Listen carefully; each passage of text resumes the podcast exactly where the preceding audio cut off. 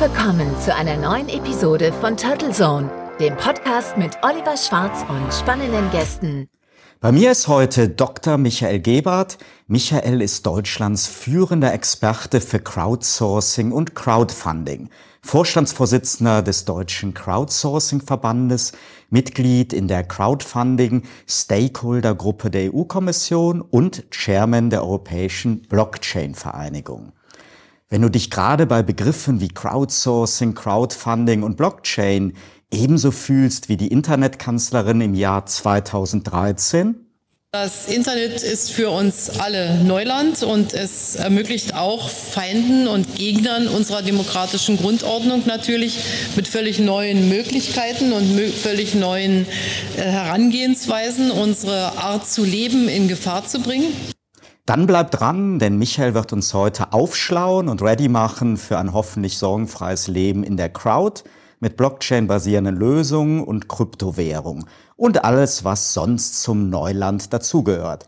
Ein herzliches Willkommen, Michael, und ein fröhliches Servus, denn wir sind heute nicht im Studio in Ettlingen, sondern in der bayerischen Landeshauptstadt München, wo gerade das Oktoberfest tobt. Servus, Oliver. Hallo Michael, seit wann beschäftigst du dich mit Crowdsourcing und Crowdfunding und wie funktioniert das mit dem Schwarm überhaupt, beziehungsweise was funktioniert heute schon und was noch nicht? Fangen wir vielleicht da an. Ähm, ich selber habe mit der Thematik Crowdsourcing 2006, 2007 begonnen, mich auseinanderzusetzen. Das war interessanterweise der Zeitpunkt, als äh, der Steve Jobs das erste iPhone auch vorgestellt hat. Da kam es zu einer Neuinterpretation, wie man gemeinsam mehr bewegen kann. Und da war das Smartphone das richtige Tool anscheinend. Das war das Werkzeug, was man nutzen kann und sollte. Und ein Journalist namens Jeff Howie hat in USA im Magazin Wired das erste Mal das Thema ein bisschen zusammengefasst und das dann tituliert unter dem Begriff Crowdsourcing. Also das Coining the Word war im Wired Magazin 2006 und seitdem hat es einen sehr euphorischen Weg durch nicht nur die Gazetten, sondern auch durch die Unternehmen äh, geführt und ist mittlerweile eigentlich auch ein stehender Begriff, wenn es darum geht, viele zu erreichen, die einem unterschiedlichst helfen. Die Begrifflichkeit Crowdsourcing ist manchmal ein wenig irreführend, weil wir ja in Deutschland mit diesen anglistischen Begriffen doch ein bisschen uns schwer tun und gerade bei Crowd und Kraut äh, gibt es da doch die ein oder anderen Überschneidungen, zumindest, zumindest vom Kopf her. Aber Spaß beiseite, Crowdsourcing ist und bleibt einer der wesentlichen arbeitspolitischen Instrumente der Zukunft, gerade in Hinblick auf das, was wir sehen, nämlich Veränderung der Arbeitswelten von äh, selbstständiger Arbeit äh, hin zu Freelancern, hin zu Konglomeraten an Leistungsträgern, die verschiedene Wissens einbringen und weg von diesen klassischen 30-jährigen Angestelltenverhältnissen. Und wir sind in gerade diesem Aufbruch und Crowdsourcing ist eine der Methodiken, die uns dort zumindest äh, ein bisschen unterhelfen kann, mhm. auf dem Weg auch das erfolgreich zu gestalten. Hm. Du hast ja auch schon einige Unternehmen gegründet und im Vergleich mit einer Gründung vor 20 Jahren herrschen heute ja schon fast paradiesische Verhältnisse. Cloud Hosting, Software as a Service, Auslagerung von Aufgaben über Crowdsourcing an Experten in der Schwarm und eine coole, unkomplizierte Finanzierung durch Unterstützer im Crowdfunding, ganz ohne Bittstellerei und Papierkrieg bei Banken. Klingt fast zu schön, um wahr zu sein. Wie ist deine Einschätzung und wer kann am meisten von dieser neuen Welt profitieren? Also fangen wir vielleicht am Anfang deiner Frage an. Äh, mein erstes Unternehmen habe ich 1995 gegründet. Das war ähm, die Zeit, wo gerade die Banken, und dann kommt eigentlich auch ganz gut der Übergang zur Finanzierung, wo gerade die Banken sich ein bisschen an das Internet angenähert hat. Wir müssen uns also in die Zeit zurückkatapultieren, in der die Banken auch noch ihre Daten auf CD-ROMs ausgetauscht haben. Und der Weg der Direktbanken, dem einen oder anderen mag dann noch äh, die nicht nur Deutsche Bank 24 als Deutsche Direktbank, die Advance Bank, das sind alles diese Emporkömmlinge, die das Internet geboren hat, die es teilweise noch nicht gibt und teilweise noch gibt und teilweise schon wieder pleite gegangen sind oder sich umfirmiert haben. Und aus dieser Zeit kommt es, dass man sozusagen die Prozesse zumindest neu denkt. Und Crowdfunding ist eine Finanzierungsform, die jetzt erstmal unabhängig von Deutschland in dem Kreativ- und Sozialumfeld entstanden ist. Also eine Finanzierung, wo sich immer chronisch unterfinanzierte Projekte, Kunst, Kultur, Film, Musik, gerade solche Projekte, die eigentlich immer nach Finanzierung streben, die nicht unbedingt große Summen ausmachen, aber dennoch das Geld nicht auch auftreiben können, wirklich eine Möglichkeit haben, Unterstützer permanent zu bekommen. Da wir in Deutschland sind, ist natürlich das Thema Crowdfunding so wie vieles extrem hart reguliert mittlerweile. Und die klassische Form des Crowdfundings, so wie wir sie in Deutschland seit den letzten acht Jahren erleben, ist eine Form des Darlehens. Im Spezialtermini ein partialisches Nachrangdarlehen. Und dieses Nachrangdarlehen hat den Vorteil für denjenigen, der das Geld bekommt, dass er es bilanziell aber ich möchte nicht zu technisch darauf eingehen, aber bilanziell als Eigenkapital darstellen kann. Und diese bilanzielle Darstellung wiederum ermöglicht ihm, zum Beispiel bei einer Bank oder bei einem Dritteinwerber von Geld, ein besseres Kreditstanding, ein besseres Kreditscoring zu bekommen. Und dadurch kann ich durch diesen Trick, in Anführungsstrichen, auch die Möglichkeit haben, mein Unternehmen ein bisschen substanzieller, ein bisschen kreditwürdiger darzustellen. Mhm. Es gibt aber ja auch kritische Stimmen, die warnen, dass Kreative und Freiberufler über zum Beispiel Crowdsourcing-Plattformen ja aufgrund des dort herrschenden Wettbewerbs mit sehr niedrigen, transparenten Preisen immer weniger eine Chance auf eine solide berufliche Existenz haben, sich da einfach zu billig verkaufen für den schnellen Auftrag. Ist das das Freud des Auftraggebers? Ist das immer auch mit dem Leid des Dienstleisters in der Crowd verbunden? Absolut ein wertvoller Input und auch eine wertvolle Frage. Und dazu gibt es eine sehr, sehr gute Antwort, die ganz speziell auf uns in Deutschland mit unseren auch sozial- und arbeitsrechtlichen Ansprüchen gemünzt ist. Ähm, in meiner Funktion als Vorstandsvorsitzender vom Crowdsourcing-Verband haben wir vor vielen Jahren das Gespräch angefangen mit dem führenden ähm, Institut der IG Metall, die sich auch äh, mittlerweile mit einem eigenen, mit einer eigenen Unit, mit einer einzigen eigenen Abteilung dazu stellt und sagt, das ist eine Art der zukünftigen Arbeit und diese Arbeit können wir nicht wegdiskutieren, aber sie muss zumindest unseren sozialen und arbeitsrechtlichen Standards genügen. Und wir haben einen sogenannten Code of Conduct mittlerweile in der Version 2, zusammen mit allen existierenden großen Plattformen in Deutschland und der IG Metall und dem Verband auf den Weg gebracht, der einen Mindestanforderungsstandard genügt, sodass es genau zu solchen Extremfällen wie äh, Versklavung, sage ich mal, von, von Arbeiten nicht kommt. Man muss allerdings sagen, dieser Anspruch, den wir da haben in Deutschland, ist sehr gut, sehr her, sehr, sehr groß.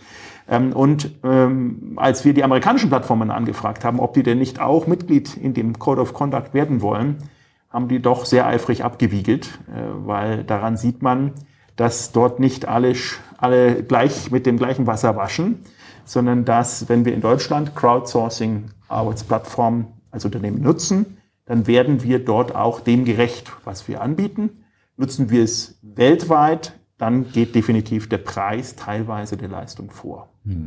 In den USA sieht man ja neben zahlreichen Kampagnen für innovative neue Produktideen, die auf Plattformen wie Indiegogo oder Kickstarter scheinbar über Nacht Hunderttausende Dollar Finanzierungen durch weltweite Bäcker einsammeln. Ähm, äh, auch ganze Firmenfinanzierung über die Crowd.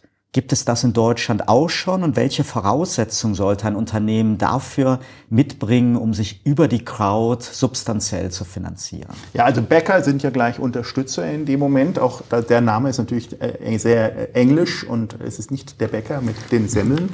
Ähm, die unter die Voraussetzungen für ein Unternehmen, um eine Finanzierung zu bekommen, sind sehr, sehr ähnlich wie die Voraussetzungen für ein Unternehmen, die auf einem regulären Weg Finanzierung suchen. Es wird und wurde in der Vergangenheit Crowdfunding immer so ein bisschen als die letzte Chance eines Strohhalms, der sich zu Neige biegt, gesehen, weil ähm, immer gesagt wurde, naja, das sind Unternehmen, die haben bereits die Kreditwürdigkeit bei der Bank verloren, die haben schon ihre Freunde, Familie und sonstigen möglichen Geldgeber alle abgegrast und jetzt soll es die Crowd richten. Da muss ich leider die Botschaft in dieses Mikro geben, äh, das funktioniert nicht. Eine Crowd ist nicht nur eine sehr kluge Institution, sondern auch gleichzeitig eine, ein Gradmesser für den, für den eigenen Erfolg und die Idee. Insofern sollte man eine Crowd, und das ist der Vorteil von Crowdfunding, nicht nur als Crowd verstehen, die Geld gibt, sondern auch als Schwarm, als Intelligenz, Ideen, Impuls und Innovationsschwarm, der vielleicht die Ideen nochmal verfeinert, verbessert, das Geschäftskontext überarbeitet und auch die Inspiration gibt, um besser zu werden. Verlassen wir mal kurz den Schwarm und kommen zur Blockchain-Technologie und zur Kryptowährung. Kannst du uns bitte einmal das Blockchain-Prinzip erklären und warum Blockchain viel mehr ist als nur die Infrastruktur für Bitcoin und Co? Ja, also Blockchain ist eines dieser Worte, die, glaube ich, in den letzten Jahren dermaßen verzerrt in den Medien und in den unterschiedlichen Extrakten rübergekommen sind, dass jeder denkt zu wissen, was es ist und keiner es genau weiß. Blockchain ist relativ simpel, wirklich, und das ist das Revolutionäre daran, eine dezentrale Lagerung von Daten. Daten kann alles sein und dezentral bedeutet schlichtweg, dass es wirklich, und auch das klingt gespenstisch, ist aber so, keinen zentralen Host, Cloud oder Server dafür gibt. Das hat in der Vergangenheit bis heute immer zu so einem Art Urangst von Urvertrauen geführt, dass gerade Firmen sagen, um Gottes Willen, was bedeutet denn das, wenn meine Daten wirklich nirgendwo und doch überall liegen? Das bedeutet schlichtweg Freiheit. Denn Freiheit wird definiert dagegen, dass wenn ein Server kaputt geht, wenn ein Land keinen Zugang zu einem Server gewährt, aus politischen oder was auch immer für Gründen, dann habe ich trotzdem noch die Daten. Dann kann ich trotzdem noch mit den Daten umgehen.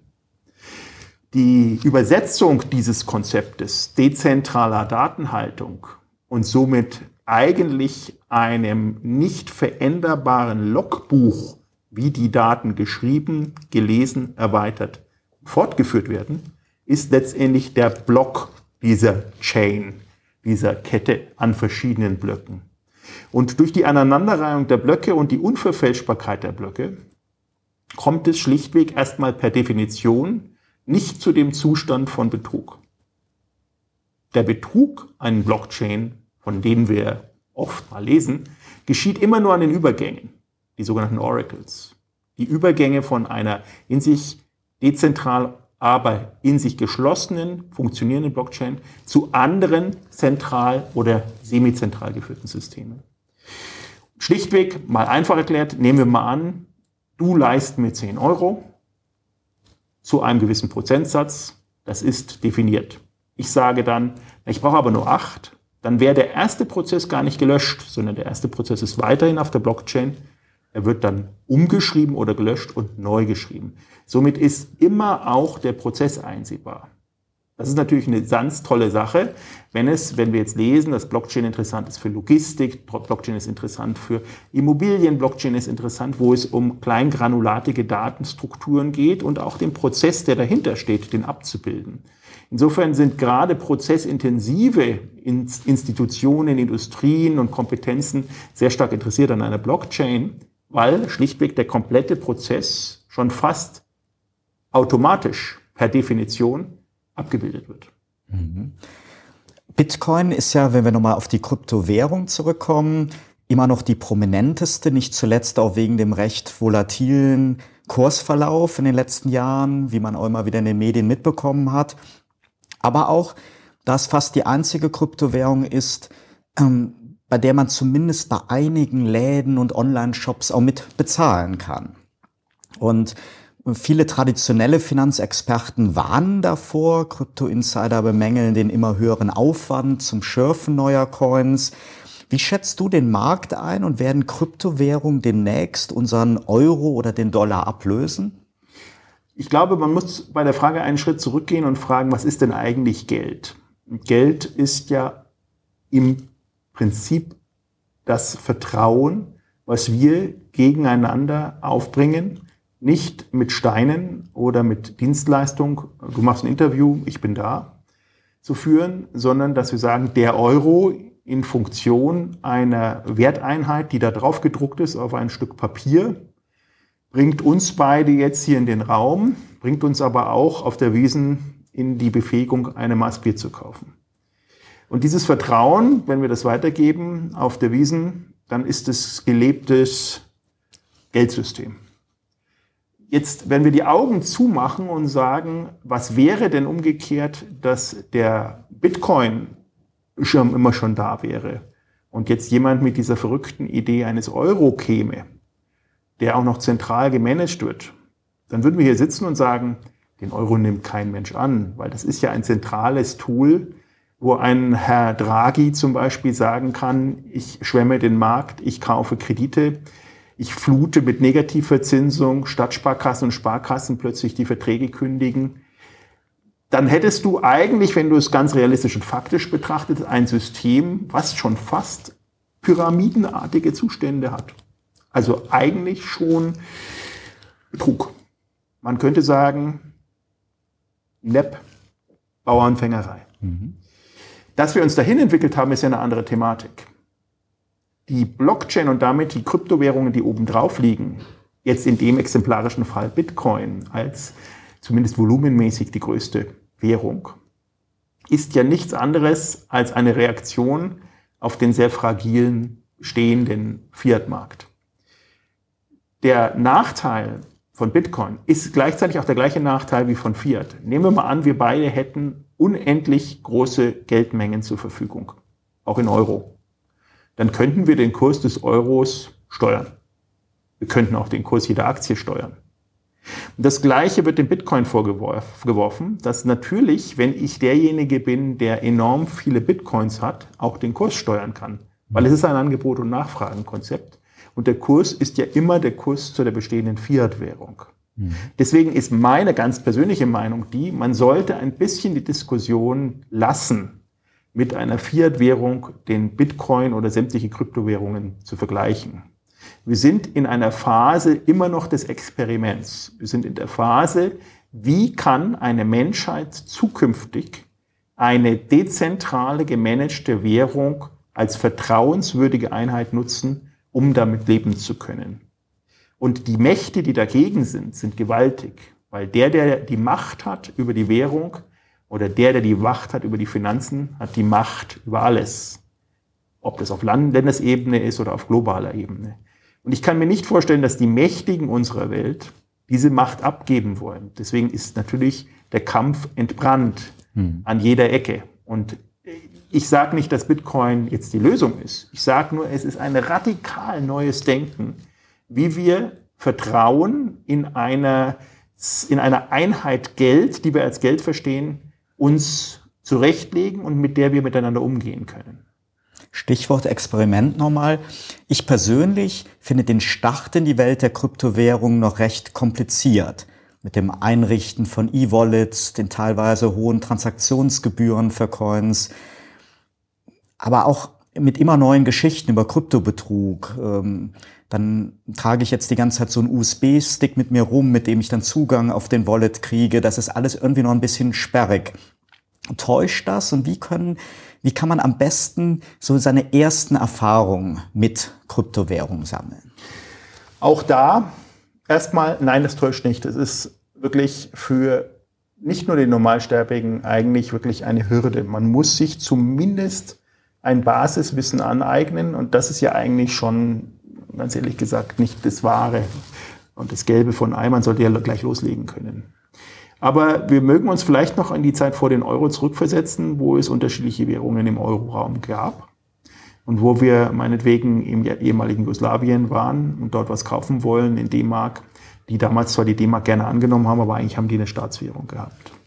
Das heißt, die D-Mark war eigentlich per Definition nichts wert sondern musste sie tauschen. Der Prozess damals war ähm, über die Automaten, aber auch natürlich über diese wunderbaren Wechselstuben, die über Jahrzehnte die Leute wunderbar begnückt haben mit unterschiedlichsten virtuosen Wechselkursen, an denen sie sehr gut verdient haben. Und sozusagen die Wechselkurse der Neuzeit und die Wechselstuben der Neuzeit sind die Exchanges, sind die Umwandlungsbuden, sage ich mal, online. Da gibt es gute, nicht so gute und es gibt schlechte, schlicht Betrug. Ähm, wir haben in Europa ein paar, die sehr, sehr gut sind, darunter zum Beispiel Coinbase, die auch, und das ist für Europa, glaube ich, ganz wichtig, wir haben eine europäische Direktive in Bezug auf Regulatorik von Finanztransaktionen und Transaktionsgesetze in Deutschland. Und eine Basisgrundlage ist die sogenannte äh, Know Your Customer äh, explizit. Das heißt, egal wo ich ein Konto aufmache, muss ich mich verifizieren als die Person, die ich bin. Und das ist vielleicht für den Zuhörer schon mal ein erster Indikator, dass das eine äh, vielleicht nicht ideale Möglichkeit ist, Geld in äh, Kryptowährungen zu tauschen, wenn diese Exchange gar keine Verifikation fordert. Dann kann man davon ausgehen, die sitzt irgendwo, nur eben nicht im europäischen Regionen. Und damit äh, habe ich schon mal das Thema Finanztransaktionen. Weil eins dürfen wir nicht vergessen, bei all dieser wunderbaren Möglichkeit, im Zweifelsfall auch durch Spekulation sehr viel Geld zu verdienen, so wie im letzten, vorletzten Jahr, ist die steuerliche Seite von Finanztransaktionen im Kryptobereich identisch mit Finanztransaktionen wie im Fiat-Bereich, wie bei Euro. Und darum immer Augen auf, die Renditen locken, aber auch hier gibt es entsprechende steuerliche Verpflichtungen. Und das holt aus äh, dem, was wir hören im Markt, gerade extrem viele Leute ein, weil äh, der Vaterstaat hört und hörte mit. Hm. Insofern ähm, Achtung, Augen auf, das klingt alles ganz toll und es ist bestimmt auch sehr, sehr schön, das mal zu probieren, weil es eine völlig andere Erfahrung ist, Geld zu spüren, aber wenn ich dort professionell einsteigen möchte und damit auch Geld verdienen will, was man kann, es hat auch einen steuerlichen Aspekt. Kommen wir nochmal auf das Thema Vertrauen, Misstrauen zurück, auf ja auch die immer vehement geführteren Widerstände und Diskussionen und Grabenkämpfe um neue Währungen. Und da gibt es ja derzeit ein Wort, mit dem man Politiker und traditionelle Finanzmarktvertreter ruckzuck auf Blutdruck mit Uli Hoeneß Niveau katapultieren kann und das ist das Wort Libra.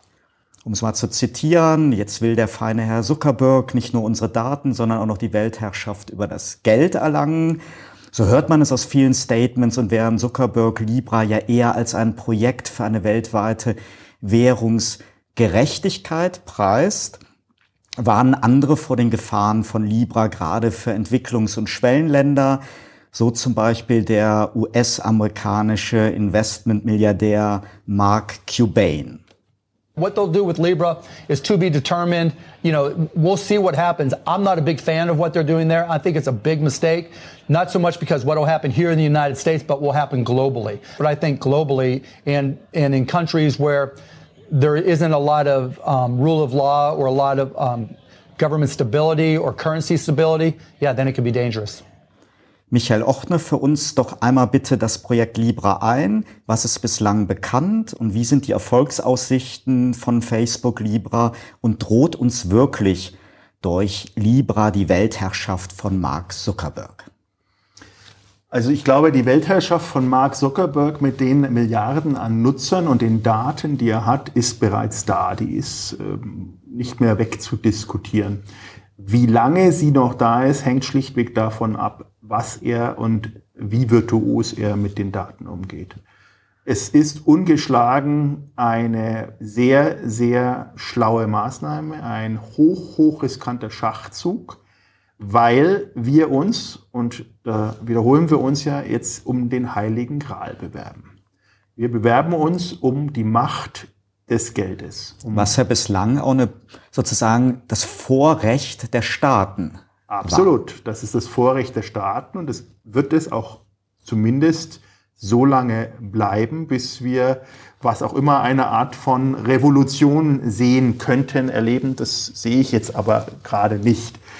Ähm, vielleicht am Mars mit dem Elon Musk dann, aber äh, das ist ein anderes Thema. Aber ich glaube, der Libra, und da muss man, glaube ich, sehr, sehr, sehr scharf trennen, ist eine Währung, die der reinen Lehre einer Blockchain-Währung widerspricht. Der Libra ist eine semizentrale Währung, in dem auch bestehende große Spieler, Mastercard, Visa, etc., etc., Hardware Operations und, und, uns, sich bereits committed haben, mitzumachen. Was bedeutet das? Das bedeutet schlichtweg ein Aufdrehen, eine Potenzierung des Datenmaterials. Also plötzlich wird nicht nur mitgeschnitten, welche netten Bilder ich hochgepostet habe, mit welchen Kommentaren, wen ich befreundet bin und wo ich gerade bin, sondern jetzt kommt es zu einer Aggregierung von verschiedenen Datenpools, die die Bezahlung über sämtliche Methodiken horizontal und vertikal integrieren. Und das wiederum bedeutet eine Weltherrschaft auf Datenbasis. Allerdings, und das ist das Positive, nur die westliche Welt. Die östliche Welt ist bereits von Tencent und Alipay beherrscht. Da hat ein Herr Zuckerberg keine Chancen. Insofern ist Libra eigentlich, und da müssen wir jetzt wieder als Europäer denken, für, Europä für Europäer und europäische Banken, Politiker und auch Wirtschaftsinstitute natürlich ein Horror, weil wir schlichtweg nichts dagegen aufzuweisen haben. Die Blockchain-Initiative der Bundesregierung ist eine gut gemeinte Sammlung von Statements, aber es ist definitiv kein Libra. Die Frage ist, muss man ein Libra 2.0 oder EU aufweisen?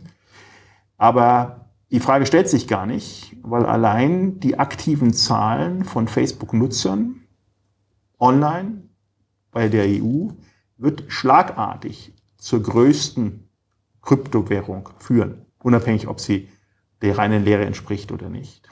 Insofern wird es, wenn Libra eingeführt wird und nicht irgendeine sozusagen global orchestrierte Regulatorikkeule kommt, definitiv zu einem massiven Shakeout und zu einer Diskussion kommen, die der Krypto-Community sehr gut tut. Mhm. Du hast es ja gerade angedeutet, jetzt gibt es eben auch Überlegungen aus der Politik oder auch schon erste Schritte, erste Maßnahmen, eigene Kryptowährungen aufzubauen und auch sonst die Blockchain-Technologie für ja, unsere bekanntlich nicht gerade sehr hoch digitalisierte Verwaltung äh, zu nutzen. Wie kann man sich das vorstellen und wie realistisch ist das aus deiner Sicht? Ich denke, es ist sehr realistisch, wenn man es will, weil wir hätten die Chance, und es gibt ein europäisches Land, die das sehr, sehr gut vormachen, die Argumentation ist immer, ja, die sind ja ganz klein, das ist Estland. Estland macht es sehr, sehr gut vor, wie man eigentlich eine kryptoartige Community aufbauen kann und sämtliche öffentlichen Dienstgänge, und davon gibt es ja viele, zusammenfassen kann und sozusagen weiterhin die Hoheit der Daten auf das Individuum mit der estischen ID-Card auch abbildet. Das fängt an bei unseren, glaube ich, mittlerweile fünften Versuch, eine Gesundheitskarte auf den Markt zu schmeißen, die dort das gleiche ist wie die ID-Karte, die aber eben nicht die Daten zentral speichert, sondern die Zentrale ist man selber und man entscheidet persönlich als Besitzer der Daten, wie damit umgegangen wird und wem Zugang für verschiedene Strukturen, wie meinetwegen meine Herz-Kreislauf-Funktion, meine Leberwerte, meine Zuckerwerte entsprechend gegeben wird. Das heißt, diese Aktionen sind alle sehr wertvoll und sie sind auch gelebt. Wir haben in Deutschland allerdings den Vorteil, aber gleichzeitig die große Herausforderung in einem 16 Bundesländern doch sehr gemischt warenladenartigen geführten Land zu leben, wo jedes Bundesland de facto eine andere Entscheidung treffen kann und ihre Hoheits- und damit Machtstrukturen nicht angreifbar machen möchte. Somit sind das Thema Umsetzung und Zeit bei uns immer kritische Werte. Meine Einschätzung ist, es wird nicht leicht, wenn sogar vielleicht sogar unmöglich, in Deutschland Blockchain-basierte Dienstleistungen, die dem Verbraucher, dem Volk, dem Bürger nutzen würden, schnell und einfach zielführend einzusetzen. Hm. Da steht uns dann der Föderalismus im Weg, wie wir das ja in vielen anderen Dingen gesehen haben. Absolut. Also sage ich mal, für, für, da, ist, da wird es wahrscheinlich leichter sein, eine Abstimmung zwischen äh, Deutschland und Frankreich hinzubekommen auf Bundesebene, aber natürlich immer nur kompromissbeladen. Also der kleinste vereinbare Nenner. Ähm, das komplette Werk, was ja einfach wäre, wird nicht, äh, denke ich, so schnell umzusetzen sein. Nebenbei, wir reden ja immer über die Usability oder Feasibility, wie man es einsetzen kann als Nutzer oder Bürger. Lassen, man sollte auch mal über die Kosten reden. Ich glaube, und da verdienen sehr, sehr viele auf dem Dienstleistungsweg, äh, Berater, Umsetzer, Application Designer sehr viel Geld. Ähm, und das würde ja alles wegfallen. Das heißt also, wir, haben, wir hätten ein riesen Kosteneinsparpotenzial. Ähm, aber wer möchte das denn? Sehr, sehr spannend. Zum Schluss lass uns dich noch einmal ein bisschen besser kennenlernen. Wie verbringst du deine Freizeit? Was machst du für verrückte Sachen, Hobbys und Sport? Und gibt es einen ganz großen Lebenstraum, an dessen Realisierung du arbeitest? Ja, ich bin ja jetzt keine 20 mehr. Insofern habe ich schon ein paar Sachen gemacht. Vielleicht ähm, Sachen, die ich in meinen, in meinen Jahrzehnten immer noch in Erinnerung halte, weil das Thema ist ja, glaube ich, man, dass man Sachen macht, die vergisst man viel, weil wir in einer extrem schnelllebigen Zeit leben. Wir kriegen dauernd Informationen. Ähm, für mich persönlich, mein persönliches Hobby ist gar nicht mal Extremsport oder sonst irgendwas, sondern mein persönliches Hobby ist, äh, mit mir selber Zeit zu verbringen. Das heißt also solche Sachen wie der Jakobsweg zum Beispiel, obwohl ich gar nicht groß religiös bin, sondern einfach sozusagen diese äh, Sinnfindung in dem, was man tut. Und das macht man ja meistens, indem man schweigt. Da ist wirklich dann Schweigen Gold. Äh, das ist das, äh, was ich in der Erinnerung der letzten Jahrzehnte immer wieder für mich identifiziert hat. Und das bildet sich ab, dass ähm, mein Urlaub trotzdem ich natürlich meine Familie liebe, immer der beste Urlaub im Sinne des Seelenheil ist, wenn ich ihn mit mir selber mache. Und das sind die paar Tage im Jahr, die ich natürlich jetzt, sagen wir mal, in der Klärung Michael Gebert immer wieder gerne investiere. Mhm. Ansonsten ist es nichts Außergewöhnliches. Ähm, ich gehe, mag Wasser, ich gehe gern aufs Wasser, ich äh, mache ähm, alles im Wasser, um das Wasser rum. Äh, Im Winter liebe ich die Berge. Wir sind ja in München hier, Gott sei Dank, gesegnet mit einem tollen, nicht nur Alpenpanorama, sondern auch einer Nähe zu den Alpen. Ähm, und alles, was sozusagen äh, der Natur nah ist, ist mir selber auch nah als Bestandteil des Lebens. Stichwort München. Wie oft warst du heuer schon auf der Wiesen und wann geht's nochmal hin? Ich bin wirklich dieses Jahr extrem brav gewesen. Ich muss dazu sagen, ich habe eingeheiratet in eine Familie, wo meine Frau quasi auf der Wiesen fast geboren wurde. Also da waren die Wehen da und dann musste von der Wiesen mit äh, direkt ins Krankenhaus gefahren werden. Insofern ist das eine Familie, in die ich reingeheiratet habe, die traditionell jeden Tag auf der Wiesen war. Das Ganze hat sich jetzt nach doch ein paar Jährchen relativiert, so dass wir jetzt die Wiesen ähm, aus, mit Kunden erleben oder mit Kindern. Äh, und äh, insofern war ich dieses Jahr dreimal und das ist auch immer wieder sehr, sehr schön. Aber es ist natürlich die Sturm und dran zeigt, äh, in alle Partys danach auch mitzumachen, ist zumindest für mich ähm, nicht mehr so spannend, aber ich schaue mir natürlich gerne die Bilder dazu an. Ganz herzlichen Dank, Dr. Michael Gebert, für dieses Interview, das mir wirklich sehr viel Spaß gemacht hat. Und dir, lieber Zuhörer, herzlichen Dank für dein Interesse und deine Zeit. Bleib uns bei allem neu gewonnenen Wissen zu Kraut, Blockchain und Krypto trotzdem treu. Abonniere Turtle Zone bei deiner Lieblingsplattform und sei auch bei unserem nächsten Talk wieder dabei. Wir hören uns.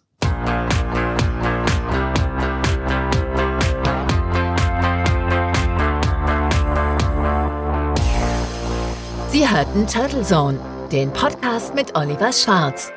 Eine Produktion von Turtle Media aus dem Podcaststudio in Ettlingen bei Karlsruhe. Immer neu bei Spotify, iTunes und YouTube und auf turtlezone.de.